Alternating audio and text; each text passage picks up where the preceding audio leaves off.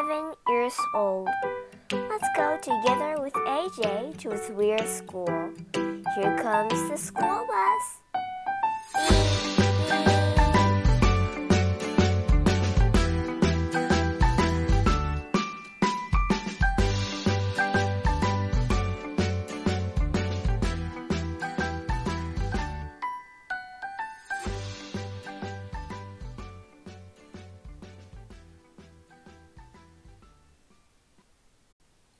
Chapter 12 A Hard Bargain.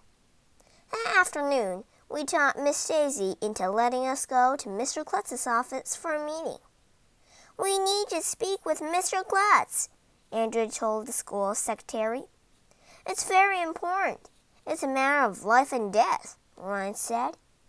The secretary let us in. Mr. Klutz wasn't hanging from the ceiling or anything. He had on boxing gloves and he was punching his punching bag. May I help you, kids? he asked. Go ahead, AJ, Andrea said, giving me a shove from behind. Mr. Klutz, I told him, we have come to make a deal with you. Really? What kind of deal? We've decided that we'll read a million minutes with our parents, but only if you don't jump off the roof. Only if I don't jump off the roof, he said, looking puzzled.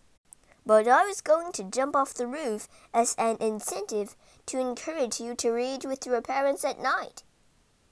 Well, we're going to read with our parents at night as an incentive to make you not jump off the roof. This is highly unusual, Mr. Klutz said. I thought the principal should offer the students incentives not the other way around. Your incentives have been getting more and more dangerous, Andrea told him. We're afraid that you might get killed trying to help us learn. Yeah, and if you die, we'll feel guilty, I added. Now, let me get this straight, Mr. Klutz said. I offered to jump off the roof if you read one million minutes at night with your parents. But you are saying you will only read a million minutes with your parents if I don't jump off the roof, correct? That's right, we said. What if I jumped off the basketball backboard in the gym into a swimming pool filled with foam blocks? Mr. Klutz asked. Would that be okay? No, we all said. Can I wear a suit made of bubble wrap and jump off the stage in the auditorium? No! No jumping off anything, Andrea insisted. Not if you want us to read or write or do math. That's our final offer. Take it or leave it. You drive a hard bargain, Mr. Klutz sighed. Okay, I won't jump.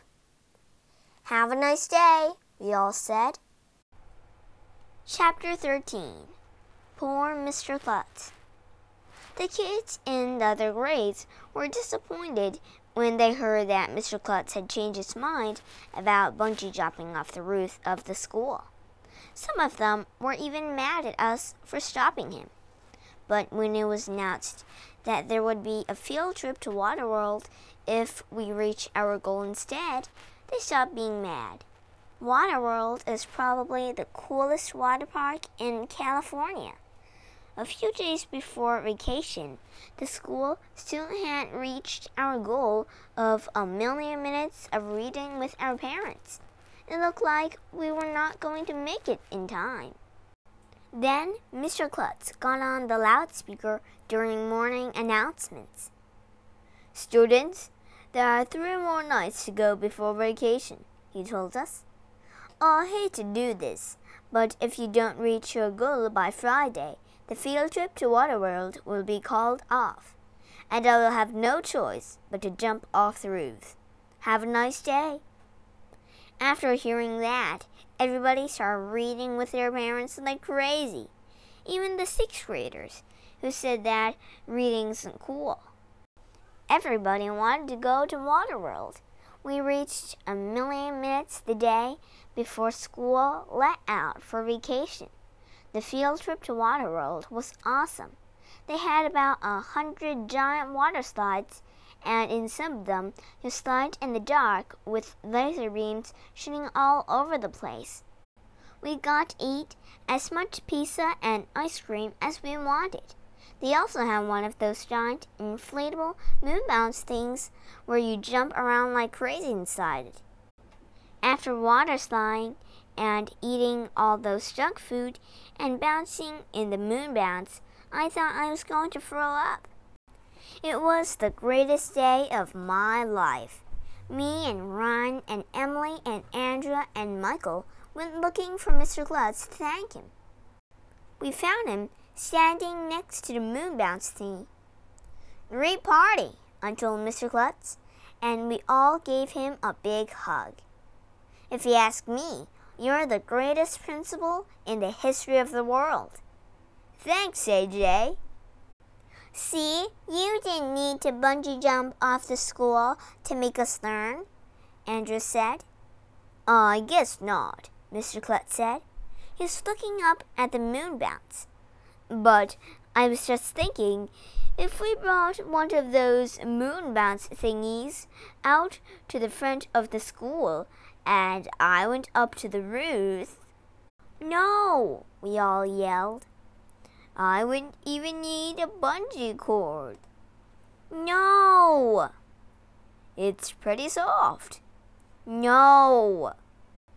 I think it's going to be very hard work helping Mr. Klutz get over this knee he has to do nutty things. Maybe by June, as the whole school works together, we might be able to cure him. But it won't be easy.